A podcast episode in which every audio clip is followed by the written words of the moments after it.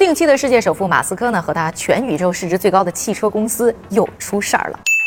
上个星期啊，摩根大通呢是一气之下把特斯拉呢告上了法庭。深圳啊，这个特斯拉呢赖他们账一点六二亿美元。被告呢是老赖的特斯拉呢，似乎很不服气啊。他的 CEO 伊隆马斯克不甘示弱，这两天呢使出了杀手锏，表示呢要在美版点评 Yelp 上呢给摩根大通来个一星差评，而且表示啊这就是他的最后通牒。作为那高大上的投行，为了自己的名声和未来的客户资源，绝对是不会轻易把一个万亿美元身价的金主爸爸告到法庭上的。但怎么就闹到这一步呢？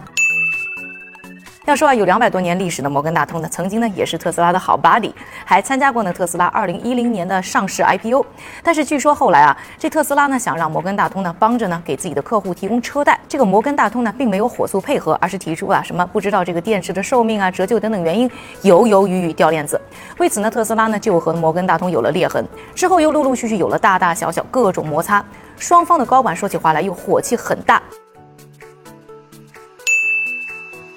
于是，二零一六年以后啊，不但这特斯拉不再和摩根大通做生意，就连马斯克自己贷款等等私人业务也铁定不找摩根大通。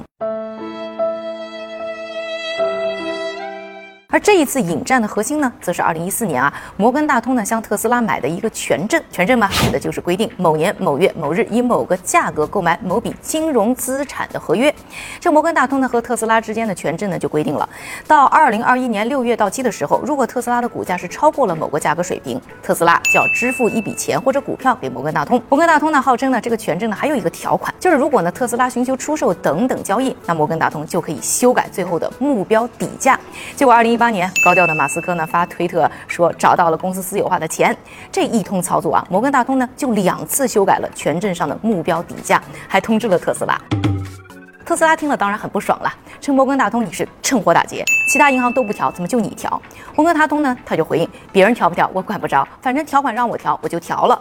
为此事呢，双方一直就没谈拢。结果今年到期的时候，特斯拉只愿意支付原始合同规定的钱款，完全不理会调整后的部分。而摩根大通呢，他也不善罢甘休，于是现在撕破脸，要在法庭上呢和特斯拉会一会。